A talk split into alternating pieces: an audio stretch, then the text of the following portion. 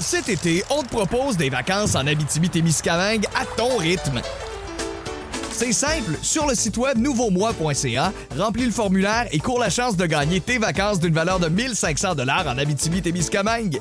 Imagine-toi en pourvoirie, dans un hébergement insolite ou encore en sortie familiale dans nos nombreux attraits. Une destination à proximité t'attend.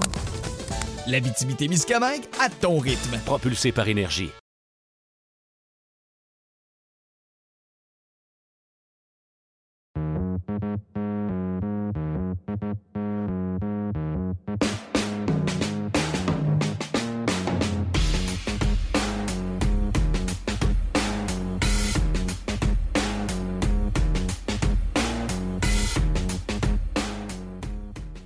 Bienvenue au podcast Sac du Car. Mon nom est Didier Orméjus et cette semaine, je suis accompagné par mon compagnon du NFL Red Zone, Jasmin Leroux. Jasmin, bienvenue au, podcast. Merci beaucoup, Didier. Ça me fait bien plaisir de me joindre à toi aujourd'hui. On a eu une grosse première semaine d'NFL Red Zone, alors on va pouvoir regarder tout ça. Ben oui, c'est ça pour les gens qui nous écoutent ou qui nous regardent. Euh, si vous n'êtes pas au courant, depuis l'année dernière, RDS offre sur le site web, sur le rds.ca, bien, le NFL Red Zone. Alors, à chaque fois qu'une équipe se présente à l'intérieur de la ligne de 20, près de la zone début, on y va directement et on décrit euh, l'action. Alors, cette année, je me suis joint, euh, je me joins à Jasmin afin de faire la description du NFL Red Zone à tous les dimanches à partir de 13 h jusqu'à la conclusion des rencontres de 16 h Alors, on vous invite justement à venir faire un petit tour. Peut-être que vous allez avoir un match, un match qui présente RDS sur votre téléviseur. Ben, mettez sur votre ordinateur euh, le NFL Red Zone présenté sur le rds.ca. Ça ajoute à toute l'expérience de regarder les matchs du dimanche du côté de la NFL. Alors, c'était le premier dimanche d'activité. Oui, vas-y, Jasmin. Non, mais j'allais dire, ce que, ce que tu décris, c'est exactement l'expérience qui est prévue pour le NFL Red Zone. C'est d'avoir ta télévision devant toi et euh, d'utiliser ta tablette, par exemple, ou une autre plateforme pour pouvoir justement suivre ce qui se passe un peu partout. Ça a été créé comme ça, cette plateforme-là de NFL Red Zone. On est vraiment content de pouvoir la faire en français à RDS parce que je ne pas si tu. Il y a très peu de gens, euh, il y a plus de pays en général qui utilisent le Red Zone, alors on est fiers de le faire nous à RDS en français. Oui. Écoute, puis c'est pas l'action qui a manqué. Hein. À tous les dimanches, c'est rempli d'action, mais là, c'était le premier dimanche euh, de la saison euh, régulière. Mais avant de parler des rencontres qui ont retenu notre attention dans la journée de dimanche, il faut parler du match du lundi soir. le duel entre les Ravens et les Raiders. Euh, ça a commencé, bon, d'une façon à ce que les Ravens dominaient la rencontre. On avait l'impression que peut-être qu'on allait assister à un match à sens unique. Mais écoute, il faut commencer par la fin. le quatrième quart, la prolongation, ça a été une fin de rencontre complètement folle. Une, une, des fins de match les plus folles que j'ai vues, du moins que je me rappelle, lors euh, du match euh, du lundi soir. malheureusement pour les Ravens, Bar Jackson a été victime de deux échappées. On a été très agressif du côté de la défense des Ravens. On a blitzé pendant toute la rencontre. On y allait avec des couvertures zéro. Donc, on, vit par le blitz du côté de la défense de Baltimore et on meurt par le blitz. Finalement, euh, passe de toucher de Derek Carr à Zay Jones euh, qui a fait euh, la, différence. Qu'est-ce que tu as retenu justement de ce premier match du lundi soir? Est-ce que tu as été surpris de voir que les Raiders ont été victorieux finalement? Ben, ce que j'ai retenu quand même, c'est que ce match-là, Didier, avait commencé plusieurs jours avant le match avec toute la saga au niveau des porteurs de ballon des Ravens. C'était déjà la première chose qu'on retenait beaucoup de ce match-là. On avait hâte de voir comment le jeu au sol des Ravens allait se dérouler. Finalement, ça n'a peut-être pas nécessairement été le facteur qu'on va retenir de ce duel-là. J'ai retenu évidemment la performance des deux batteurs en fin de match qui ont réussi deux placements euh, assez spectaculaires sur de longues distances, notamment le dernier avec quoi deux secondes à faire au match qui était quoi de 55 verges, celui de Daniel Carlson. Évidemment, on a eu des jeux spectaculaires. Euh, les Raiders, l'an dernier, avaient été impliqués, je ne sais pas si tu te rappelles, dans un match complètement fou aussi. Euh, je crois que c'était contre les Jets. Il y avait eu une fin de match totalement folle alors que les Jets ben perdaient plusieurs rencontres de suite. Alors, les Raiders aussi avaient un peu cette historique-là de, fin de match complètement folle. Ils l'avaient emporté aussi l'an dernier de peine et de misère. Alors, ça m'a rappelé un peu ce match-là qu'on avait vécu euh, l'an dernier, justement, au NFL Red Zone. Euh, ça a été une excellente rencontre. Ça a été une belle vitrine pour le premier match du lundi soir. Et puis moi, j'ai hâte de voir comment ça va aller pour les prochaines semaines pour les Ravens. Tu as parlé au niveau de la défense. L'attaque au sol, je pense que ça va faire partie des sujets qu'on va parler des Ravens euh, au cours des prochaines semaines. Oui, écoute, comme ça mentionné, on a perdu quoi? Trois demi à l'attaque euh, lors des deux dernières semaines, mais Tyson Williams, un joueur non repêché. Euh, il a connu un excellent match. Il ne faut pas oublier, bien sûr, que la pierre angulaire, la pierre angulaire de l'attaque des Ravens, ça demeure Lamar Jackson. Lamar a connu un bon match, mais ses deux échappés, naturellement, ont été euh, très coûteux. Ça a été bizarre du côté de l'attaque des Raiders parce qu'on a continuellement, on, ciblait euh, Darren Waller. Waller qui est un des meilleurs ailiers rapprochés de la NFL. Mais Jasmin, il a été ciblé 19 fois, puis je regardais le match en compagnie de Bruno Eppel et de Mathieu Pou. On se dit, OK, c'est bien beau de cibler Waller, mais on a d'autres bons receveurs, des bons jeunes receveurs avec Henry Rogers, Brian Edwards. Puis là, finalement, au quatrième quart, on a arrêté de cibler continuellement Waller.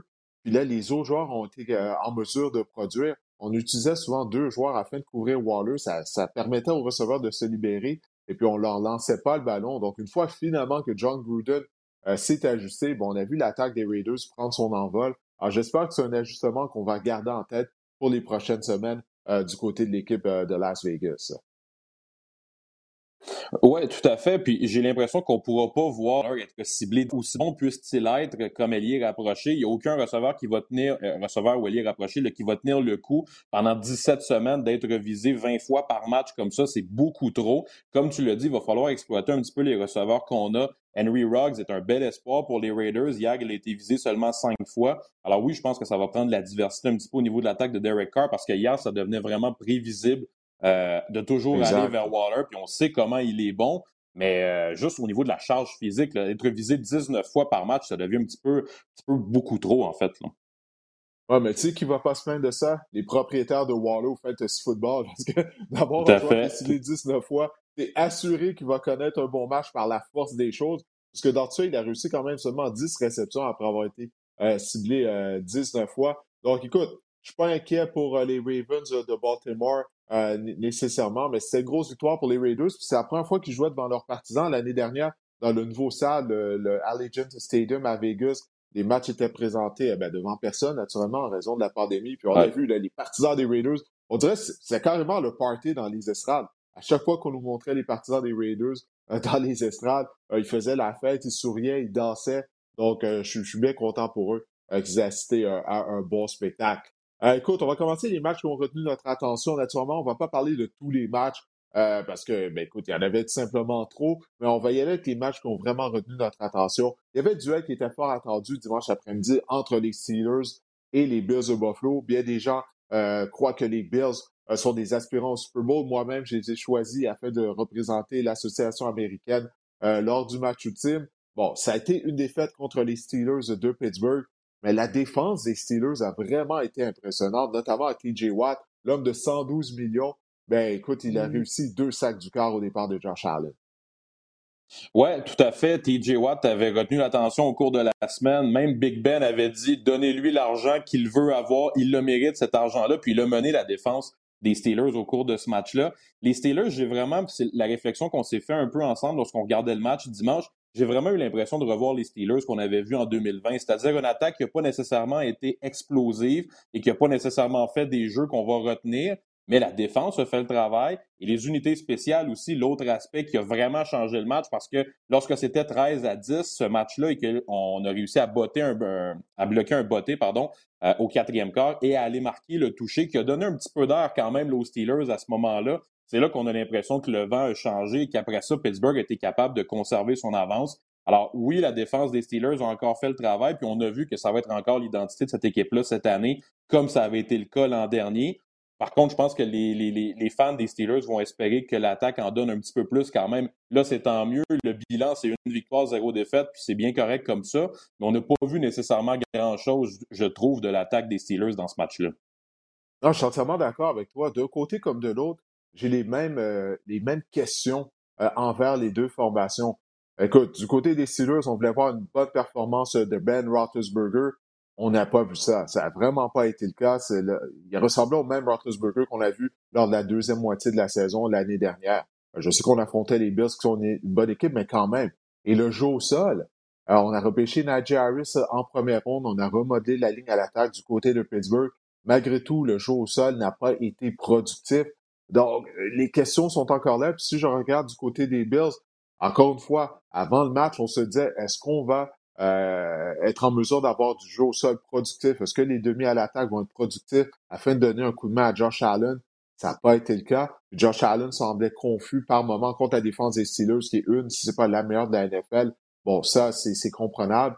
Mais les points d'interrogation demeurent qu'on avait au niveau euh, des deux formations. Ça va être à surveiller s'il va y avoir une progression euh, au cours des prochaines semaines. Oui, tout à fait. Puis l'an dernier, rappelle-toi, les Steelers avaient commencé leur saison avec quoi, 12 victoires de suite avant de perdre leur premier match. Mais on n'arrêtait pas de dire quand même que c'était pas une équipe peut-être aussi dominante que des équipes de 12 et 0 qu'on avait vues lors des années précédentes à certains moments avec les Panthers de la Caroline à certains moments, etc. Alors, on a quand même eu des questions l'an dernier, puis je trouve que ces questions-là n'ont pas nécessairement... J'ai pas été rassuré euh, de ce que j'ai vu des Steelers dans ce match-là. Félicitations à eux pour la victoire. Ils ont fait un bon travail et la défense a été très solide. Et moi, j'ai vraiment hâte de voir ce que Big Ben va pouvoir donner parce que de lui-même, il l'a dit qu'il allait devoir en donner plus au niveau de l'attaque.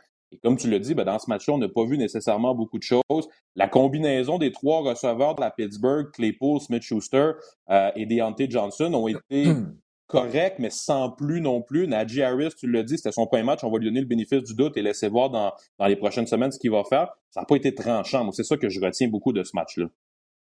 Oui, non, absolument. Mais comme on se l'est dit tout au long de la journée, lorsqu'on faisait le, le Red Zone ensemble, faut pas partir en peur avec la première, la première semaine d'activité. C'est un point de départ.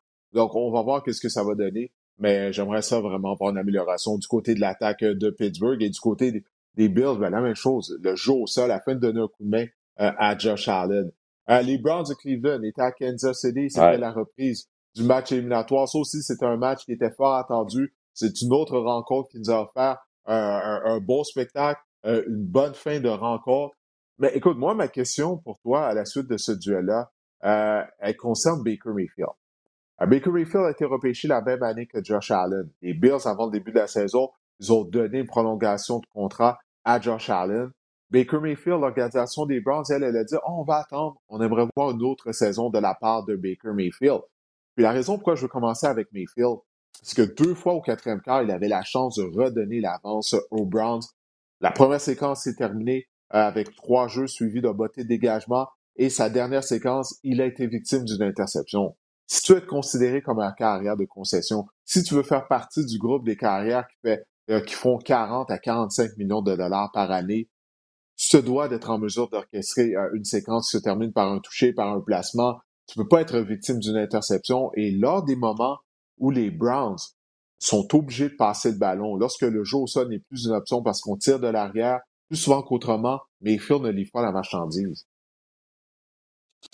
Oui, ben écoute, je, suis tout à fait d'accord avec tout ce que tu as dit depuis, euh, depuis le début de l'intervention sur Baker Mayfield. J'ai hâte de voir qu'est-ce qu'il va pouvoir faire la prochaine semaine parce que c'est vraiment une année charnière pour lui, j'ai l'impression. C'est une année, je pense, de trier entre un corps arrière qui peut vraiment mener son équipe loin, c'est-à-dire si les Browns réussissent une fiche euh, bon, de, plus de 10 victoires puis aller en éliminatoire, ou rentrer dans la catégorie des corps avec lesquels on va toujours avoir un point d'interrogation au-dessus de leur tête, comme il y en a beaucoup des corps comme ça dans la NFL. Dans ce match-là, Mayfield, j'ai trouvé qu'il a fait du bon travail dans, les, dans, la première demi en particulier, lorsque les Browns ont pris les devants contre les Chiefs. Tu l'as dit, ça a été un match qui était vraiment excitant de voir les Chiefs tirer de l'arrière dès leur premier match de l'année. Et ça, Baker Mayfield était au cœur des succès de l'équipe au début de, la rencontre. Par contre, comme tu l'as dit, c'est toujours ce qu'on retient d'un carrière. C'est rarement ce qu'il fait au premier quart, c'est beaucoup plus ce qu'il fait au quatrième quart. Et là, au quatrième quart, il était beaucoup moins euh, tranchant, comme j'utilisais l'expression, avec, avec l'attaque des Steelers. Des revirements qui ont fait mal, évidemment. En fin de match, tu te rappelles, on était prêt pour une poussée gagnante de Baker Mayfield. On avait, on, avait le sourire, et on disait, OK, on regarde ça, on va voir qu'est-ce que Baker Mayfield peut faire. Puis tout de suite, il a lancé l'interception euh, tout près des lignes de côté. Puis on dirait que ça, comme on dit, ça a tué le moment, on va dire ça comme ça mais ça n'a pas été ça n'a pas été la fin de match qui laisse compter.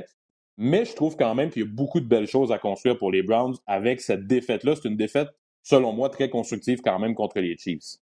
Oui, écoute, les Browns sont une des formations les plus talentueuses de la NFL. Euh, ça, aucun doute là-dessus. Bon, on a été pourri pendant longtemps, on a amassé les choix de premier rond. mais là, c'est de cette façon qu'on explique ça, mais vraiment, on a vraiment une bonne formation. Puis, écoute, je veux pas juste blâmer Baker Mayfield, faut pas oublier le botteur de dégagement, là qui a échappé la remise qui était directement dans ses mains. C'est sa job, Jasmin. Il a juste ça à faire. Pas capable d'attraper le ballon sur la remise.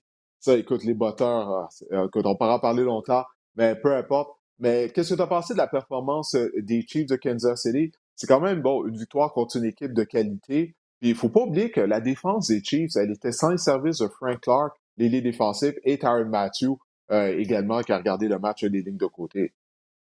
Oui, tout à fait. Ben, Frank Clark, son absence sur la ligne défensive des Chiefs, on l'a vu que ça a fait mal quand même parce que Nick Chubb a eu des espaces, puis on voyait qu'un Frank Clark aurait possiblement aidé aussi au niveau de la ligne défensive. Ça, ça a été un aspect. Tyron Matthew, c'est le général de cette défense-là, on le sait tous, avec, euh, avec les Chiefs. Il n'était pas là, devrait être là au moins la semaine prochaine. C'est pas une absence sérieuse. Mais j'ai trouvé que les Chiefs ont été mis euh, dans leur retranchement un peu dès le début de la saison. Puis je trouve ça intéressant de les voir être en difficulté. Moi, j'ai vraiment hâte de voir si cette équipe-là va avoir la même constance qu'on a eu dans les dernières années, si on va être capable de répéter encore une fois ce qu'on a fait dans les dernières années, parce que tu sais qu'au fil des ans, ben, ça devient est-ce qu'on peut le refaire encore et le refaire encore d'aller chercher 12, 13, 14 victoires pendant la saison? Alors là, de les voir déjà être en difficulté dans le premier trouvais ça intéressant. Ils ont bien réagi en deuxième demi. je pense qu'on peut quand même saluer là, encore une fois Pat Mahomes, Tyreek Hill. Tyreek Hill a fini avec quoi? 197 verges.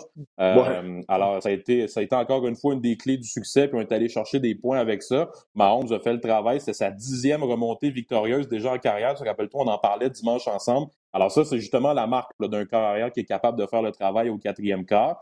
Euh, il y a quand même des questions qui vont subsister un peu par rapport aux Chiefs, mais je pense que l'impression globale qui reste, c'est bon, ils ont été menés, ça a mal commencé, il manquait des éléments en défense, mais au bout du compte, les Chiefs ont fait ce qu'ils sont capables de faire, c'est-à-dire faire une remontée au quatrième quart, sont allés chercher la victoire, puis on peut construire quand même pour la suite des choses pour eux. Ils sont encore une excellente équipe, mais il ne faudrait pas qu'il y ait trop de blessures quand même. ce qu'on a vu un peu ce week-end, c'était l'exemple quand même que cette équipe-là peut-être un peu moins de profondeur qu'elle en avait au cours des dernières années.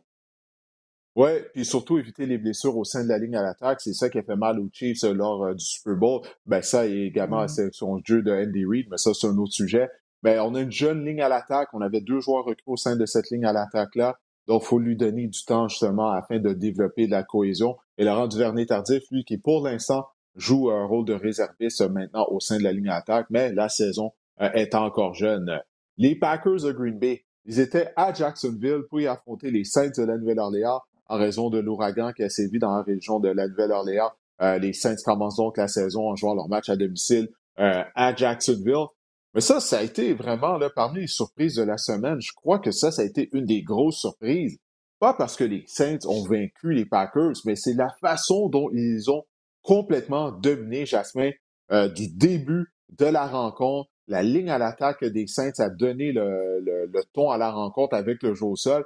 Ça, ça fait en sorte que Jameis Winston, ben, il n'a pas eu à trop en faire, puis il a été étincelant en complétant pas moins de cinq passes de toucher. Mais écoute, euh, qu'est-ce que tu as pensé là, euh, de, cette rencontre, puis à quel point tu as été surpris euh, du résultat, de la façon dont les Saints ont facilement vaincu les Packers et Aaron Rodgers? Ben, il y a beaucoup de choses à retenir de ce match-là. J'ai été impressionné surtout par le début de la rencontre parce que ça, oui, le pointage est vraiment pas serré, mais ça n'a pas été serré dès le début de la rencontre. C'est-à-dire que c'est pas au troisième, au quatrième quart qu'on s'est envolé. Dès le début du match, les Saints ont pris les devants dans ce duel-là. Ils n'ont jamais été inquiétés dans la rencontre. Et ça, c'est la première match que tu domines quand tu es capable de le faire dès le début de la rencontre. Ça montre que tu avais l'avantage et tu avais la supériorité pour aller chercher cette victoire-là. Comme tu l'as dit, les Saints ont fait du très bon travail. Il y avait énormément de points d'interrogation avec Jameis Winston. On sait ce qu'il avait fait la dernière fois qu'il avait avec les Buccaneers, il y a quoi, il y a deux ans, où il avait lancé quelque chose comme 30-31 interceptions. Cette semaine, il en a lancé une. Elle est pas... Ouais, 30, exact. Ben, il en a lancé une cette semaine. Elle n'est pas dans les livres. Vous ne la verrez pas sur les statistiques parce qu'il y a eu une pénalité, mais il en avait quand même lancé une. Ceci étant dit, blague à part, Winston a connu un excellent match. Puis j'ai trouvé que l'attaque des Saints a fait le travail, même si on se demandait ce qui allait arriver sans Drew Brees. Qu'est-ce qu'on peut leur reprocher vraiment aux Saints? Pas grand-chose dans ce duel-là. En fait, absolument rien dans ce duel-là. La défense aussi euh, contre les Packers, qui est une des meilleures attaques de la Ligue. La défense, on savait qu'elle avait perdu Trey Hendrickson, qui était euh, un de leurs généraux au niveau de la défensive. Il n'est plus là maintenant. Ça n'a pas paru du tout. La défense n'a pas été dépassée. Euh, il y a même Marshall Lattimore. Il y a eu, on, l'a manqué un peu dimanche après-midi. Je pense qu'il a signé comme une prolongation de contrat en plein milieu de la rencontre. En fait, c'était un peu. Cet été, on te propose des vacances en Abitibi-Témiscamingue à ton rythme. C'est simple, sur le site web nouveaumois.ca, remplis le formulaire et cours la chance de gagner tes vacances d'une valeur de 1500 dollars en Abitibi-Témiscamingue. Imagine-toi en pourvoirie, dans un hébergement insolite ou encore en sortie familiale dans nos nombreux attraits. Une destination à proximité t'attend. La Témiscamingue à ton rythme. Propulsé par énergie. Ils ont, annoncé ça durant le match. ouais. ouais. exactement. On a annoncé la prolongation de contrat de Marshall Lattimore pendant le match. Première fois, je vois ça. une défense. Ben, moi aussi, et honnêtement, on l'a manqué dimanche, mais là, quand je voyais les articles ensuite, je regardais l'heure à laquelle l'article avait été publié, puis ça coïncidait avec l'heure avec laquelle la rencontre se déroulait. Alors bref, j'ai pas compris exactement qu'est-ce qui est arrivé. Je pense qu'il y a eu un communiqué de presse qui a peut-être été envoyé trop de bonheur ou, euh, ou trop tard, un des deux, mais ça, ça devait assurément pas sortir pendant le match. Mais bref, tout ça pour dire que la défense des Saints n'a pas souffert de la perte de Trey Hendrickson, qui était quand même un élément, je trouve, très important l'an dernier dans la défense des Saints, qui avait fait du très bon travail. On a limité Davante Adams. Davante Adams, euh, écoute, on a vu le match ensemble, n'a pas été un facteur dans ce duel-là. Aaron Jones, on l'a quand même très peu vu lui aussi. En fait, on n'a pas vu personne chez les Packers. Et il y a Aaron Rodgers aussi, évidemment, avec qui on pourrait faire avec qui on pourrait faire un épisode de podcast juste à propos de, Aaron Rodgers. Ouais, ben ça qui a été troublant du côté des Packers, c'est qu'on s'est fait lessiver dans toutes les facettes de jeu. C'est pas juste l'attaque, c'est pas juste Aaron Rodgers qui a connu un mauvais match. Bon, Marshall, euh, Lattimore, justement, s'est occupé de, de Adams. Il l'a très bien couvert. Le jeu au sol n'a pas fonctionné, la protection n'était pas bonne. Et la défense, on a accordé 171 verges au sol au sein de la Nouvelle-Orléans. On a demandé à James de gérer le match finalement, parce que c'est vraiment le jeu au sol qui a donné le ton euh, à la rencontre, la, grosse signe à l'attaque euh, des Saints. Il faut donner crédit à Sean Payton, Jasmin, parce qu'on a fait face à beaucoup d'adversité dans les dernières semaines du côté de la Nouvelle-Orléans en raison de l'ouragan. Comme je le disais, on joue nos matchs à domicile euh, à la Nouvelle-Orléans. Il a un nouveau carrière et malgré tout, malgré toutes ces raisons-là, son équipe était prête à jouer, comme tu l'as dit, dès le début de la rencontre. Dès le premier quart, on a imposé notre ton euh, sur le terrain et puis on a fait qu'une bouchée des Packers de Green Bay. Euh, donc ça, ça a vraiment été euh, toute une performance. Sean Payton nous a prouvé pourquoi il est considéré comme étant un des meilleurs entraîneurs-chefs de la NFL. Il a perdu Drew Brees, il va se retrouver au temple de la renommée. Pas de problème. Il s'est ajusté à son personnel. C'est ça du bon coaching.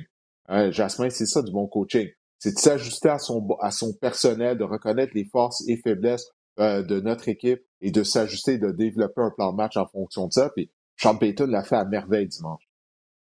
Oui, tout à fait. Il n'y a rien à reprocher à Sean Payton. Semble aussi avoir fait accepter l'idée euh, à Taysom Hill, par exemple, qu'il serait le remplaçant. Je trouvais que c'était une, un aspect qui était à surveiller au niveau du camp d'entraînement parce que Taysom Hill aurait eu des arguments pour euh, demander à être le corps partant de cette équipe-là parce qu'il a fait de belles choses quand même l'an dernier lorsque Drew Brees était absent. Winston a été là, il a fait, euh, il a fait de l'excellent travail jusqu'à maintenant. Puis j'ai juste hâte de voir qu'est-ce que ça va être pour la prochaine saison parce que lorsqu'on regardait les, les, les statistiques avant le début de la saison, on parlait beaucoup des Saints comme une équipe qui serait encore bonne, qui serait encore au-dessus de 500, mais peut-être pas la force dominante qu'on a connue des dernières années, beaucoup en raison de la perte de Drew Brees.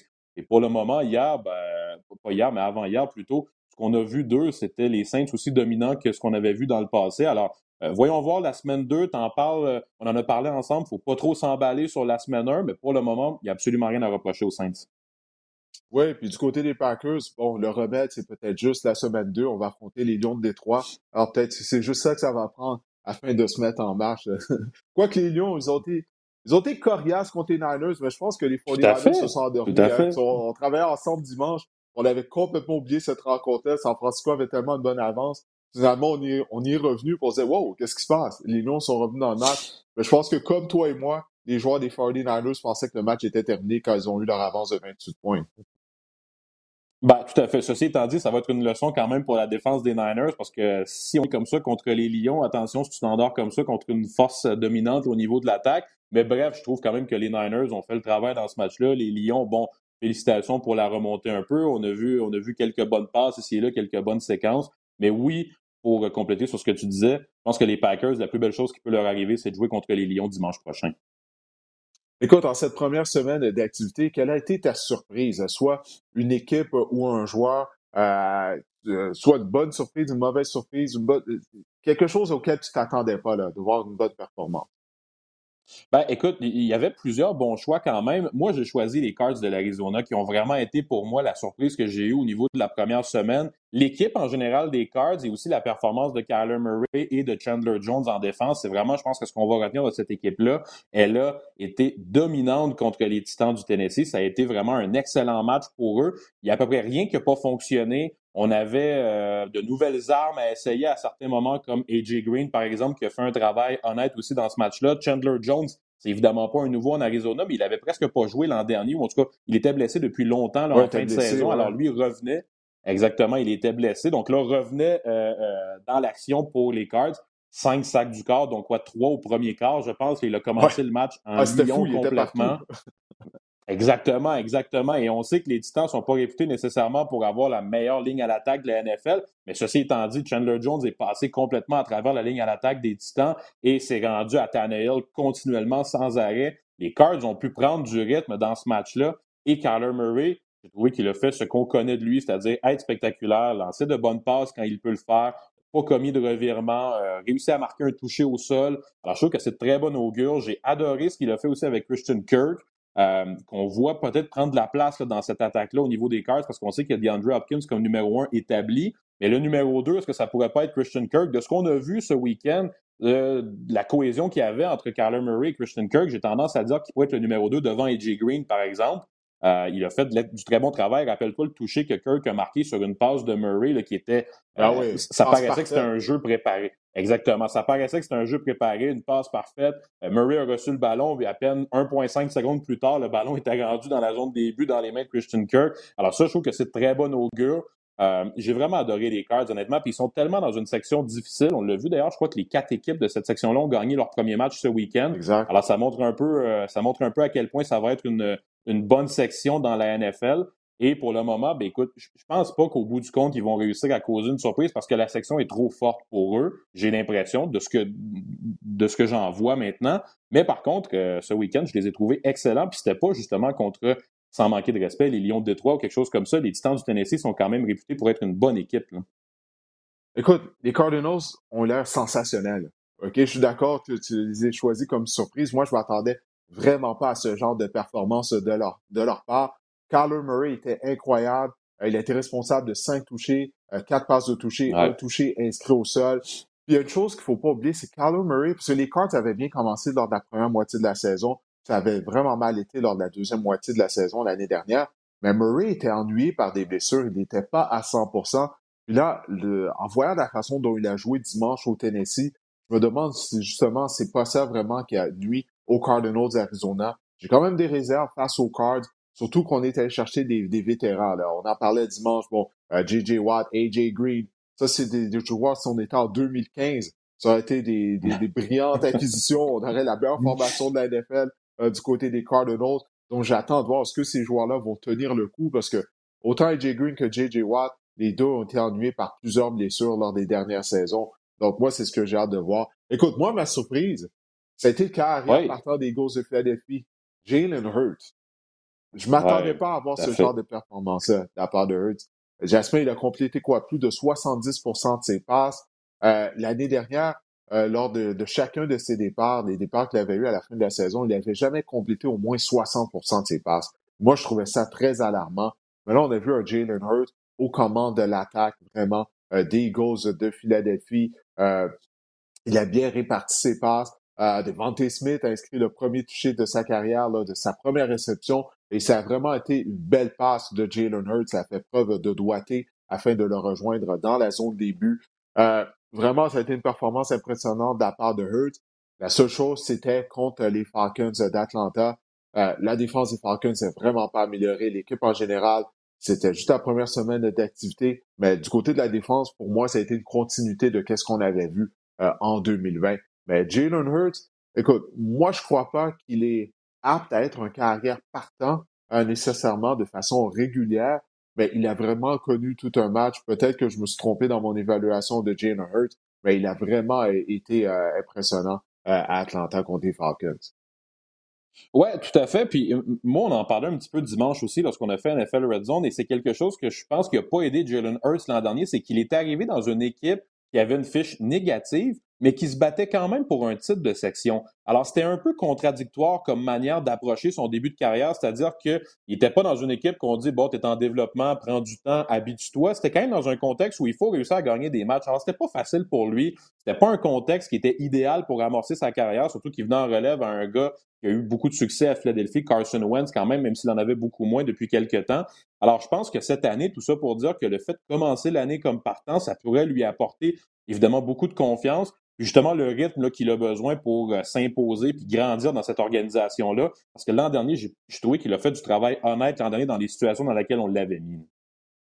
Oui, écoute, on va y aller un peu plus rapidement. Dis-moi, quel joueur ou quelle équipe euh, t'a déçu lors de cette première semaine d'activité de la NFL? Ben, justement, tu viens d'en parler, donc on va pouvoir y aller un peu plus rapidement, mais moi, pour moi, c'est les Falcons d'Atlanta. Tu viens de parler de la manière que la défense s'est tenue. L'attaque n'a pas vraiment été plus, euh, plus chic, comme on dit, que la défense. Euh, Matt Ryan a eu deux séquences intéressantes. Exactement, exactement. Et c'était au début du match, c'était deux séquences de suite euh, où on a marqué un placement en début de rencontre, puis après ça, silence radio jusqu'à la fin du match. Alors ça, je trouve pas que c'est de bon augure. Euh, les Falcons, l'an dernier, ont eu seulement quatre victoires et ils m'ont rien montré dimanche qui pourrait me permettre de laisser penser qu'ils en auront plus que ça cette, euh, cette, année. Et quand tu parlais tantôt des Packers qui, la semaine prochaine, affrontent les Lions, ben à l'inverse, les Falcons, la semaine prochaine, c'est les Buccaneers qui les affrontent. Alors là, hmm. ça pourrait quand même être rapidement un 0-2. Là, euh, alors bref, les Falcons ont été pour moi une grande déception. J'ai rien vu de cette attaque-là, puis ça ne m'a pas laissé penser nécessairement qu'on serait sur la bonne voie en 2021. Ah, je suis entièrement d'accord avec toi. Tu sais, on a échangé Julio Jones, on a gardé Matt Ryan. Je me dis, si tu échanges Julio Jones, pourquoi pas euh, rebâtir au complet? Moi, c'est ce que je souhaitais voir du côté des Falcons, qu'on échange Matt Ryan également, qu'on emmagasine des choix repêchables. Il y avait des bons carrières, il y en a cinq qui ont été repêchés en première ronde le printemps dernier. Pourquoi pas sélectionner un de ces carrières-là? Puis je dis pas ça maintenant parce que là, ils ont perdu lors de la première semaine d'activité, mais même avant le repêchage, c'est ce que je disais. On va voir si c'est juste un match, mais Matt Ryan a 36 ans. C'est pas comme s'il lui restait 5, 6, 7, 7 saisons. Je crois pas qu'il va euh, bien performer euh, euh, dans la deuxième tranche de la trentaine comme Tom Brady jusqu'à ses 40 ans. Parce qu'on va voir ce que ça va donner, mais les Falcons, oui, ils ont vraiment été décevants. Pour moi, ma déception, ça a été les Titans du Tennessee. On a parlé de ce match-là contre les Cardinals de l'Arizona. Il y avait tellement d'attentes hein, pour l'attaque des Titans avec l'ajout de Julio Jones. Mais on a oublié le départ euh, du, coordinateur euh, Arthur Smith, qui est maintenant l'entraîneur-chef euh, des Falcons d'Atlanta. C'est pas la même attaque des Titans qu'on a vue lors des dernières années. Vraiment pas. Et la défense du Tennessee, qui était une des pires de la NFL l'année dernière, encore une fois, semblait, ça, cette unité-là a vraiment pas semblé être améliorée. Puis Mark Vrabel, qui a tenu des propos bon, à l'endroit de Julio Jones. Julio Jones a copié d'une pénalité de 15 verges euh, qui a été naturellement euh, coûteuse pour euh, son équipe. Et Mark Rabel, après la rencontre, entraîneur-chef des Titans, qui a dit que ça avait vraiment été un geste stupide de la part de Julio Jones. Donc, pas une bonne façon de commencer le mariage entre Julio Jones et les Titans du Tennessee. Ça va être à suivre des performances des Titans s'ils seront en mesure de se replacer. Jasmin, je vais te demander maintenant quelle a été ta, quelle est ta réaction excessive, là, ton overreaction à la suite des premiers matchs de la saison? Ben, écoute, je suis peut-être pas original, puis je pense que c'est la réponse que beaucoup de gens vont avoir, mais je vais quand même te la donner, c'est les Packers. Je pense l'équipe dont il faut pas trop s'inquiéter. On en a parlé quand même tantôt lorsqu'on a parlé de ce match-là. Aaron Rodgers a lancé deux interceptions sur trois passes, alors qu'il en avait lancé cinq dans toute la saison l'an dernier. Je pense que ça a juste été, là, puis c'est triste à dire parfois, puis je te dis pas que il n'y a rien à garder de ce match-là, mais je pense que c'est juste une mauvaise journée au bureau. J'ai l'impression, moi, que c'est ça qui est arrivé avec les Packers. On l'avait pas, ça a mal commencé. Ça s'est mal terminé. Il n'y a rien qui a fonctionné. Aaron Rodgers n'était pas là. Ça nous a permis de voir Jordan Love, d'ailleurs, en fin de match. Je pense quand même que la semaine prochaine, le fait d'affronter les Lions, ça va les remettre, comme on dit, sur les bonnes rails euh, du, train pour rembarquer sur la machine. Puis euh, je pense que ça va bien se passer pour eux quand même cette année. Puis moi, personnellement, après une semaine, je ne m'en ferai pas avec les Packers. Moi, ma déception, pas ma déception, en fait, ma réaction excessive, excessive c'est à l'endroit d'Urban Meyer le nouvel entraîneur-chef euh, des Jaguars de Jacksonville. Bon, mm. ça ne tentait pas à ce que les Jaguars soient une puissance de la NFL. Il y a une raison pour laquelle ils détenaient le tout premier choix du dernier repêchage. Euh, ça fait longtemps que les Jaguars ne sont pas une bonne équipe. Mais Uber Meyer, il a l'air dépassé par les événements.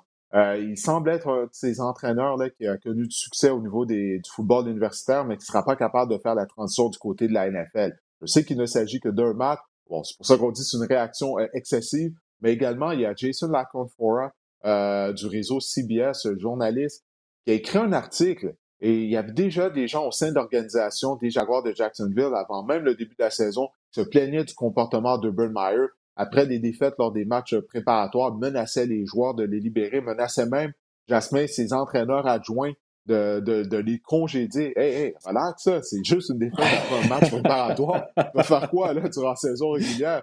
Pourquoi Urban Meyer, il n'est pas habitué de perdre. Euh, il a toujours eu des, des programmes gagnants au niveau du football universitaire. Mais dans la NFL, il va avoir des défaites. Tu ne vas pas connaître des saisons parfaites à tous les ans ou juste perdre un ou deux matchs par saison. Donc, il doit s'ajuster à cette nouvelle réalité-là.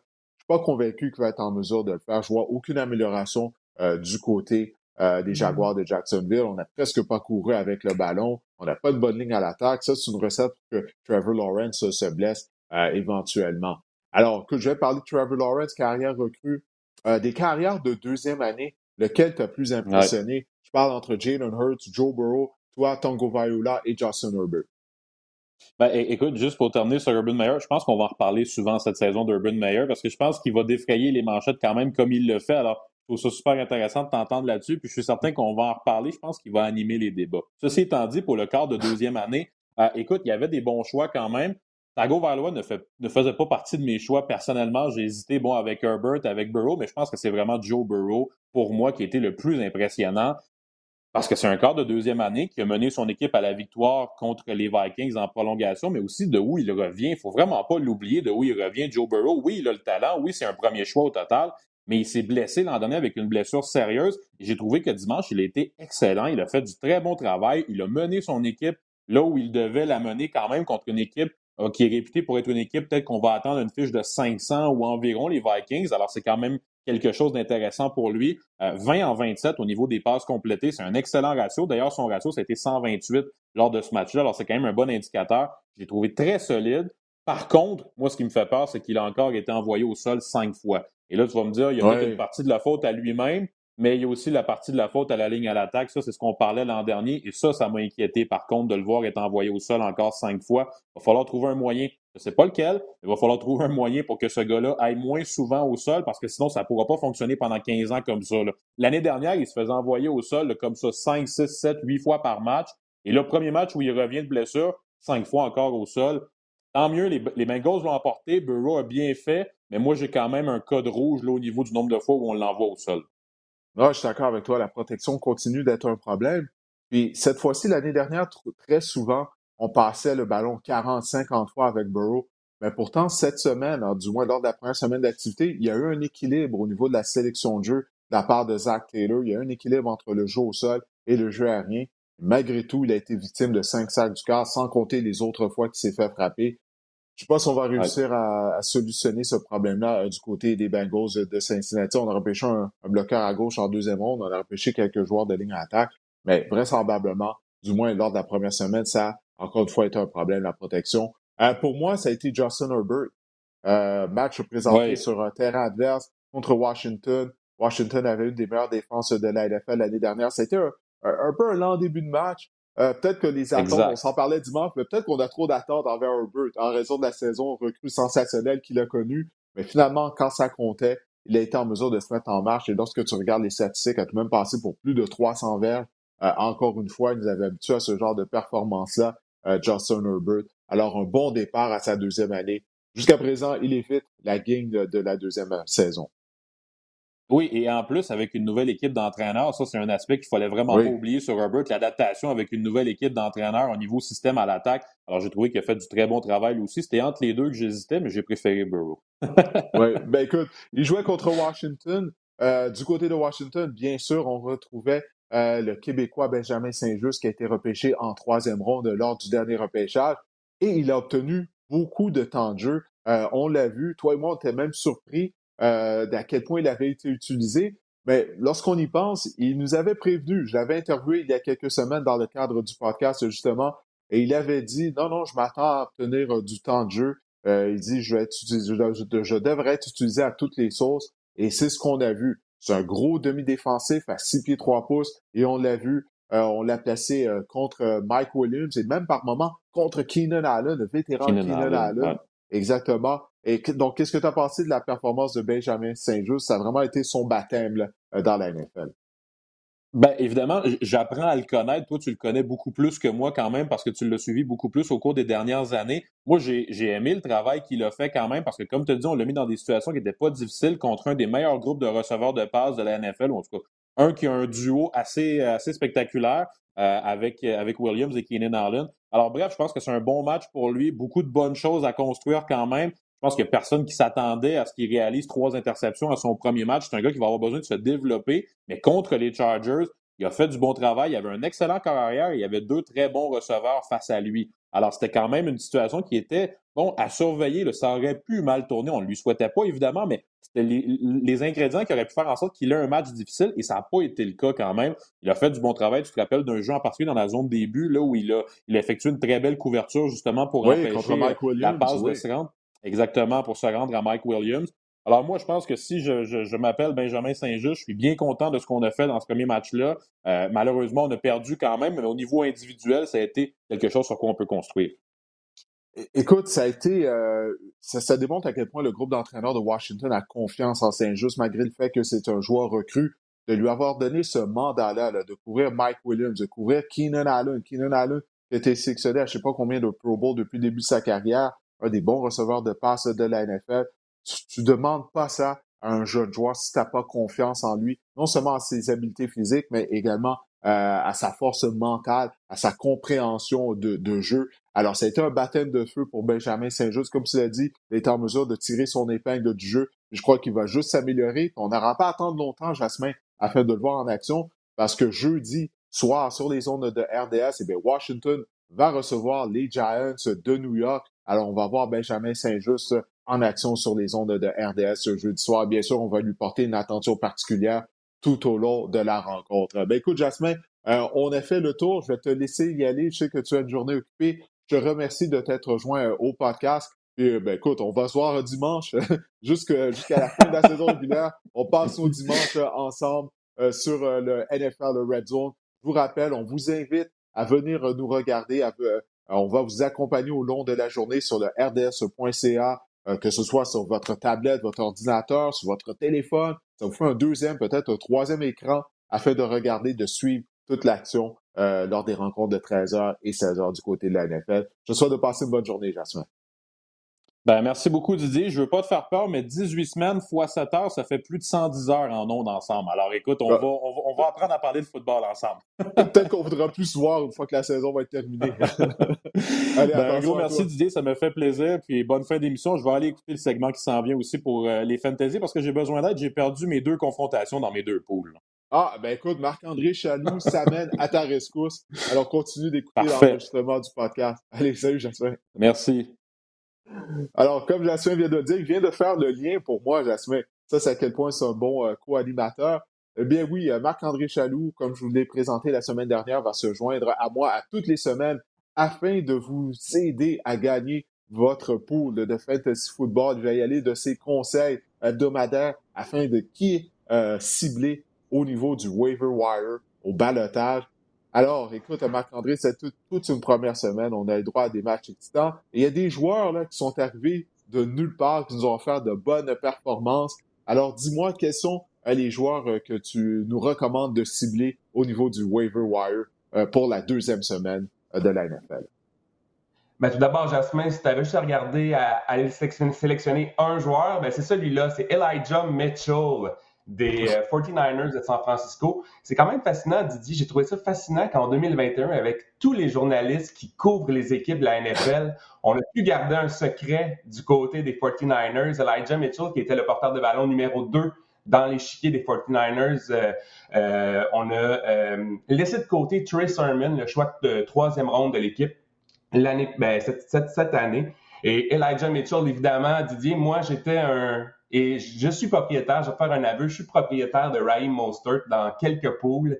Et oh, j'ai que ça t'a fait mal? oui. Raheem Mostert, Braden Ayuk, vraiment, euh, je ne repêcherai plus jamais de 49ers.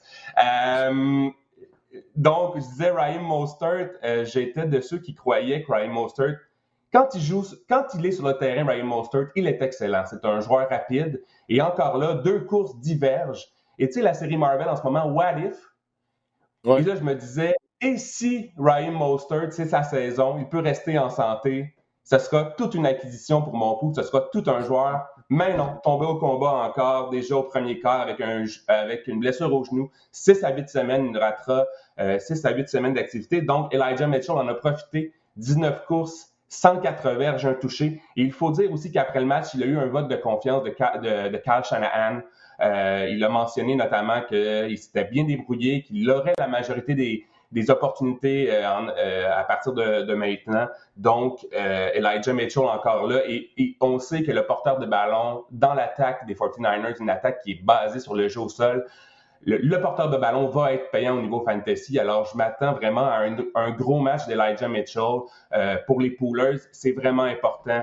Si vous avez un joueur à aller mettre votre waiver priority là en ce moment, c'est vraiment ce joueur-là. Il devrait exploser et vous en avez parlé plus tôt. les 49ers affrontent les Eagles lors de la semaine numéro 2. Et euh, bon, les Eagles, la défense a eu l'air de la défense des Bears des années 80 contre les Falcons mais c'est vraiment plus le résultat de, l'attaque vraiment euh, putride des Falcons lors de la semaine numéro 1. Alors, je m'attends à un bon match d'Elijah Mitchell du côté des 49ers lors de la semaine numéro 2. Oui, puis ça va être intéressant de voir est-ce que Trey Sermon sera inséré dans la formation, est-ce qu'il va venir voler à des portées à Elijah Mitchell, mais il semble que Sermon n'a pas la confiance de Kyle Shanahan. C'est la raison pour laquelle il a été laissé de côté. Alors, Elijah Mitchell, il euh, faut, profiter de ses performances pendant que ça dure. Là c'est vraiment fascinant de voir qu'ils ont préféré quand même le choix de sixième ronde euh, Elijah Mitchell de, de l'Université Louisiana, qui est une, petite université comparée à certains autres programmes, au détriment de leur choix de troisième ronde. Donc, ils avaient repêché Trey Sermon avant Mitchell. Et bon, on voit maintenant euh, que Mitchell a passé euh, Sermon dans, l'échiquier de l'équipe. Ouais, ben la position de porteur de ballon, euh, c'est une des raisons pourquoi il y a des gens qui disent que ça vaut pas la peine de repêcher un, porteur de ballon lors de la première ronde. On peut attendre tard lors du repêchage parce qu'à tous les ans, des porteurs de ballon qui se repêchent en cinquième, sixième, septième ronde. Même des joueurs autonomes. On parlait de Tyson Williams et Ravens de Baltimore qui est arrivé nulle part hier. Il a connu un fort match. Donc, on peut toujours en, trouver. Parlant des Ravens, l'ancien des Ravens... Cet été, on te propose des vacances en Abitibi-Témiscamingue à ton rythme. C'est simple, sur le site web nouveaumois.ca, remplis le formulaire et cours la chance de gagner tes vacances d'une valeur de 1500 dollars en Abitibi-Témiscamingue. Imagine-toi en pourvoirie, dans un hébergement insolite ou encore en sortie familiale dans nos nombreux attraits. Une destination à proximité t'attend. L'Abitibi-Témiscamingue à ton rythme. Propulsé par énergie. Mark Ingram euh, qui a connu un bon match pour les Texans de Houston. Eh, on savait pas trop à quoi s'attendre avec euh, le, le, champ arrière des Texans. Euh, mais hier, on a peut-être vu un peu plus de clarté. Bon, on sait que les Texans ont trois vétérans euh, porteurs de ballon. Ils ont Philippe Lindsay, Mark Ingram et David Johnson. Et on a vu hier que Mark Ingram, bon, j'ai écrit sur le, vous voyez sur le tableau, un shampoing revitalisant parce qu'il a donné du volume à l'équipe. Il a été. Oh, j'aime ça. il a obtenu 26 des 37 courses de l'équipe. C'est sûr que sa moyenne de verges par course de 3,3 verges, elle est vraiment euh, très ordinaire, mais on ne peut ignorer le volume que ça apporte. Il a inscrit un touché, il a obtenu 85 verges et en fantasy, avoir du volume, veut, pas que tu aies un, une moyenne de verges par course un peu ordinaire, veut, veut pas, tu vas faire des points en fantasy, le volume, c'est payant. Il faut dire que les trois porteurs de ballon, par exemple, ont obtenu des touchés hier pour, euh, pour, le, pour Houston. Alors, euh, dimanche plutôt pour Houston. Alors, ça reste toujours à voir. Et il faut dire également que l'espèce de scénario du match ont fait que les, les, les Texans, un peu euh, à la surprise générale, ont pris les, les devants assez rapidement et, et avec beaucoup de points contre les Jaguars. Donc, ils ont couru beaucoup, 41 courses en, en tout et 37 par des porteurs de ballon. Ça reste à voir lors de la semaine numéro 2. Les Browns, ça risque d'être plus compliqué, mais si, euh, Mark Ingram obtient autant de temps de jeu et autant de portée, ben, il va demeurer payant selon moi. Oui, et ton troisième joueur que tu recommandes d'aller chercher, c'est le demi à l'attaque des Colts d'Indianapolis, Naheem Hines. Hines qui a justement signé une prolongation au contrat euh, avant le début de la saison régulière. Les Colts adorent Naheem Hines. Ils trouvent une façon de, le mettre sur le terrain parce qu'il est productif. Et c'est surtout, avant le début de la saison, on se rappelait que Frank Reich avait dit Naheem Hines, il va avoir du temps de jeu. Et c'est ce qu'on a vu hier contre les Seahawks. C'est un excellent porteur de ballon en situation de passe et il a été ciblé six fois par Carson Wentz, qui en a eu vraiment plein les bras durant toute la rencontre. En fait, les Colts ont leurs deux porteurs de ballon, Taylor et Hines ont été vraiment les deux, euh, les deux joueurs les, plus, les mieux, les plus ciblés dans le jeu aérien de l'équipe. Il faut dire que Hines a été sur le terrain pendant près de, 40, de 50% des jeux. Il a été sur le terrain 47% du temps. Donc, pour les, euh, pour les, euh, les, propriétaires de Jonathan Taylor, c'est quelque chose à surveiller également. Hines, Naïm Hines obtient beaucoup de temps de jeu. Il faut dire que maintenant, euh, les Colts Didier affrontent lors de la semaine numéro 2 les Rams. Et on a vu un peu euh, la recette que les Bears ont empruntée pour essayer de vaincre les Rams, c'est-à-dire des courtes passes, euh, ne pas donner le temps à Aaron Donald de se rendre au corps et à leur ligne défensive dominante de se rendre au corps arrière, à Justin Fields, à Andy Dalton. Donc, on peut peut-être s'imaginer que les Colts vont se servir de la même stratégie. Donc, encore là, en situation de passe, ils risquent d'avoir beaucoup, beaucoup de ballons dirigés vers Naim Hines et Jonathan Taylor, mais spécialement Hines qui a vraiment les meilleures mains euh, parmi les deux porteurs de ballon des Colts. Donc, une autre de tes recommandations, oui, c'est un autre demi à l'attaque qui, moi, m'a complètement confus lors des matchs de dimanche. Il s'agit de Kenneth Ganwell, des Eagles de Philadelphie. J'étais complètement mélangé parce qu'en plus, il portait le numéro 14. Là, on sait, on a changé les règlements, ce qui a trait euh, au, numéro pour les joueurs euh, en attaque, autant en attaque que qu'en défense. Là, je sais comme, pourquoi il y a demi à l'attaque? Ben, premièrement, je pensais que c'est un receveur de passe. C'est un nouveau joueur qui portait le numéro 14. Finalement, c'est un demi à l'attaque. Qu'est-ce que tu peux nous dire euh, sur Gabriel? les notes Fournette, le 7, Damien Williams, le 8. J'étais comme, mon Dieu, qu'est-ce que c'est ça? On n'est pas habitué. Ouais, c'est ça. C'est ça, les, joueurs ont changé de numéro. Ouais. Kenneth, euh, Kenneth Gainwell, ce que j'ai aimé de lui, c'est que les, Eagles l'ont repêché avec un but précis, c'est de le faire jouer. Et on a vu lors du premier match que Gainwell, euh, les Eagles ont trouvé une façon de l'envoyer sur le terrain. Mal Sanders demeure la pierre angulaire de l'attaque au sol euh, des Eagles, mais je me demande à quel point il va, il, va, le rester.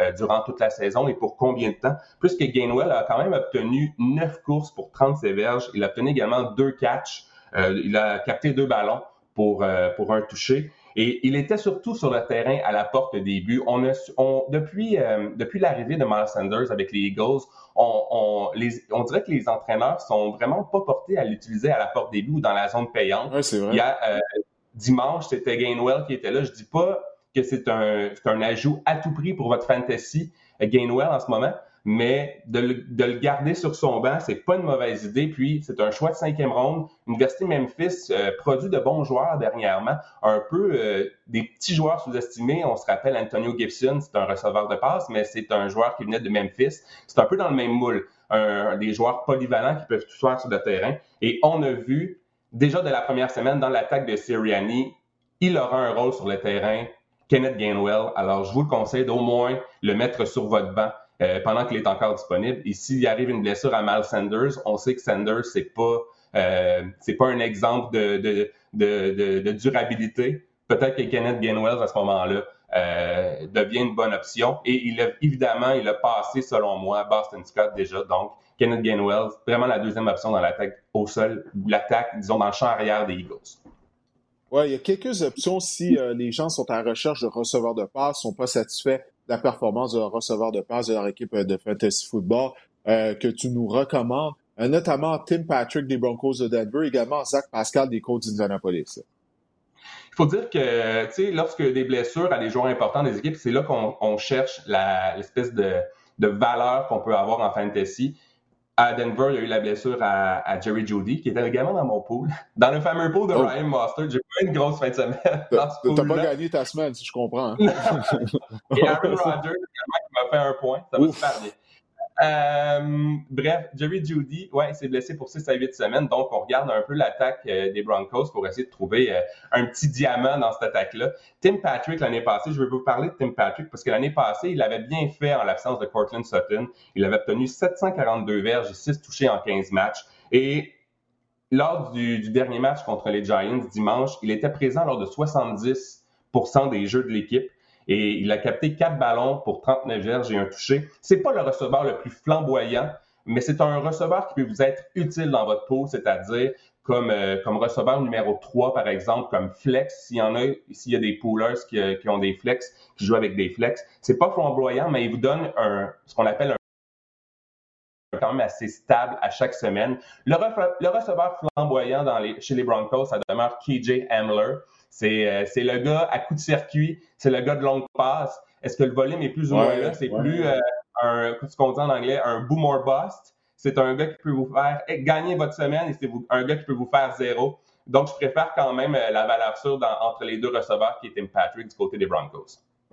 Oui, un deux qui a échappé une passe de toucher, une belle bombe là, de la part de Teddy Bridgewater dans un début, puis le ballon lui a glissé entre les mains. Écoute, on va y aller rapidement pour les joueurs euh, qui nous restent. Je peux nous dire ça euh, brièvement, en commençant par Zach Pascal des Colts d'Indianapolis. Zach Pascal, c'est un peu un mal-aimé depuis deux ans dans l'univers fantasy. C'est un peu comme euh, les carottes dans la sauce à spag de ta tante. Tu dis, tu dis, je veux dire, qu'est-ce que ça fait là au départ? Tu dis, c'est pas très euh, alléchant, mais finalement, c'est quand même bon, puis ça fait la job, comme on dit. Et Zach Pascal a profité vraiment de la blessure à T.Y. Hilton pour la saison pour vraiment s'illustrer dimanche, dimanche dernier. Il a été le meilleur receveur de passe et celui qui a été ciblé, bon, seulement euh, il a obtenu trois catchs, mais ça a été le receveur de passe le plus ciblé par, euh, par Carson Wentz. Il a vraiment, il a joué 91% du temps. Il était 91% du temps sur le terrain. Il a joué 91% des jeux. Alors, il est là régulièrement. Et on le sait un peu en fantasy, plus tu es sur le terrain, plus tu, tu, as, tu as, des chances de faire des points. C'est vraiment, euh, c'est vraiment la base. Et en carrière, quand même, Zach Pascal a une moyenne de 14 verges par attrapé. Donc, il a obtenu deux touchés ce dimanche. Je pense sincèrement que Jack Pascal pourrait être une option intéressante pour ceux qui sont à la recherche de, receveurs de passe pour la semaine numéro 2. Oui, Carson Wentz s'amène à Indianapolis. Alors peut-être qu'il a développé de la chimie là, euh, avec Zach Pascal. Ça quelque, quelque chose à surveiller dans les prochaines semaines.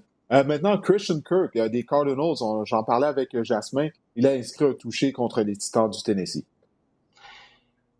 Christian Kirk, vraiment, c'est, je veux dire, tout passe par, euh, par Kyler Murray. Est-ce que Kyler Murray aura une belle progression cette saison? Est-ce qu'il sera une vedette fantasy, une superstar? Bien, si vous répondez oui à cette question-là, Christian Kirk devient vraiment un atout euh, agréable à avoir, un atout important pour votre équipe. Il a été vraiment, euh, il n'a pas été sur le, sur le terrain assez, assez régulièrement, c'est-à-dire 54% des jeux dimanche dernier, mais il a été ciblé à 15, 15% du temps. Donc, lorsqu'il est sur le terrain, Kyler Murray, le cherche. Alors, tout va dépendre du, rendement de Kyler Murray au cours de la saison, mais Christian Kirk, s'il peut continuer sur sa lancée, ça reste à voir, mais c'est un joueur vraiment important, disponible dans les fantasy, à peut-être mettre sur votre banc et voir comment, euh, comment l'attaque des Cards va se, va, se, va se matérialiser au cours des, des, prochaines semaines, parce que Ron Delmore aussi a joué un bon match. Oui, il y avait des gens qui croyaient avec euh, le fait que Larry Fitzgerald n'est plus là, AJ Green allait contribuer plus, mais là, il semble que c'est plutôt Christian Kirk là, euh, qui fait partie intégrale euh, du, plan de match de Cliff Kingsbury. on va y aller avec Jameis Winston maintenant, Laser Jameis, parce qu'il a été opéré au laser durant la saison morte. Il a complété cinq passes de toucher. Décidément, il aurait dû faire ça plus tôt au cours de sa carrière. Écoute, ça c'est fascinant ce match-là. Hein? Pour en tout cas, l'instant d'un match, les Saints ne s'ennuient pas de Drew Brees, hein, qui l'a cru. Puis euh, oui, cinq passes de toucher et seulement 148 verges. Euh, et surtout aucune interception. C'est ça qui est fascinant dans le cas de James Winston. On a toujours su qu'il avait du talent. Le problème, c'est souvent la prise de décision. C'est euh, les interceptions. Hein? On se rappelle de ces saisons de, de, de 30, 30 interceptions et plus. C'est un quart mobile également. Les quarts mobiles en fantasy, c'est payant. Il a obtenu 37 verges au sol. Et s'il peut courir un peu également, un peu plus, ça, va être vraiment payant. Donc, euh, également, il affronte les Panthers lors de la semaine numéro 2. Et les Panthers ont accordé, viennent d'accorder 258 verges à un quart recru qui disputait son premier match dans la NFL. Donc, je pense vraiment que tous les ingrédients sont là pour Jamie Swinson pour connaître un, bon match lors de la semaine numéro 2. Pour des gens qui ont des quarts, euh, euh, qui ont connu peut-être, euh, des, des, des, gens qui pensaient que peut-être que, Ben Roethlisberger ou Matt Ryan ou Baker Mayfield allait, allait être une bonne option loin dans les fantasy, peut-être mettre Jeremy Swinson et probablement le, le, le mettre dans votre alignement partant pour la semaine numéro 2 n'est pas une vilaine idée. Oui, on parle tout le temps de ses 30 interceptions dont il a été victime en 2019, mais il avait également complété 35 passes de toucher. Jameis est talentueux, ça n'y a aucun doute là-dessus. C'est une question justement de diminuer les erreurs. Alors jusqu'à présent, il a été en mesure de le faire dans la première semaine d'activité. Il, est payant, Winston Fantasy. C'est juste une belle montagne russe d'émotions à chaque match. Ouais, en termes en termes de vrai football, c'est ça, c'est une montagne russe en termes d'émotion. Euh, écoute, euh, il nous reste deux joueurs rapidement. Washington a perdu les services de Ryan Fitzpatrick. Les Saint-Ange devraient être absents pendant une période de 6 à 8 semaines. Ça ouvre la porte à Taylor Heineke, qui avait démontré quand même de belles choses vers la fin de la saison euh, dernière. On se rappelle du match contre les Buccaneers de Tampa Bay en éliminatoire. Il avait obtenu 306 verges, également deux touchés, un touché au sol et un touché par la passe. Et je pense sincèrement que Tyler Heineke, il est bon. Et lorsqu'il est venu en relève dimanche contre euh, en, relève à, Fitzpatrick, il a, il a, complété 73% de ses passes. Euh, il a vraiment été excellent. Et j'ai bien hâte de voir parce que l'équipe de Washington a vraiment une bonne ligne à l'attaque. Ils ont de bons joueurs, McLaren, euh, Antonio Gibson, Logan Thomas. Et contre les Giants lors de la semaine numéro 2, euh, l'affrontement est alléchant. La, la, défense des, Giants a vraiment été, bon, on s'en attendait, a vraiment été euh, très ordinaire, voire exécrable contre les Broncos. Donc, j'ai bien hâte de voir ce que, ce que Tyler Heineke peut faire. Et ce sera intéressant puisque ça sera RDS sur nos zones à RDS 2. Ben oui, jeudi soir. Jeudi, Absolument. Ben, oui, Benjamin Saint-Just et Tyler Heineke à surveiller jeudi soir euh, contre les Giants. Ta dernière recommandation, c'est un élite rapproché, Cole Komet des Bears de Chicago. Cole Kemet, bon, l'année passée, bon, c'était sa première saison. On a vu Jimmy Graham euh, vraiment prendre, euh, prendre l'ascendant dans la bataille entre les deux. Les Bears y aller pour, le, euh, pour choisir le, le, le, rapproché vétéran. Mais lors du match contre les Rams dimanche, Cole Kemet a été ciblé sept fois. Il a obtenu cinq catchs pour 42 verges. Et c'est surtout cette statistique qui est importante. Il a été sur le terrain, il a joué 51 jeux contre 14 pour Jimmy Graham. Donc, on semble avoir vraiment un changement de garde du côté des Bears.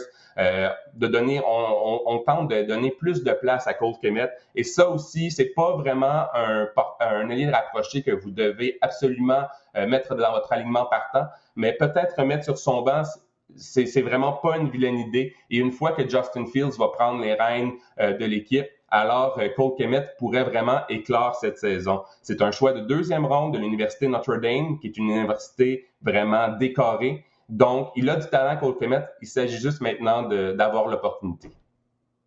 Ben, écoute, Marc-André, je te remercie de ces conseils du Fantasy Football en vue de la deuxième semaine d'activité. Alors, écoute, on va se reparler un lundi prochain. On va voir si ces conseils vont porter fruit aux gens qui nous écoutent et qui nous regardent. Alors, pour les gens qui ont téléchargé cet épisode du podcast Le Sac du Car, je vous remercie. Marc-André, on se reparle mardi prochain.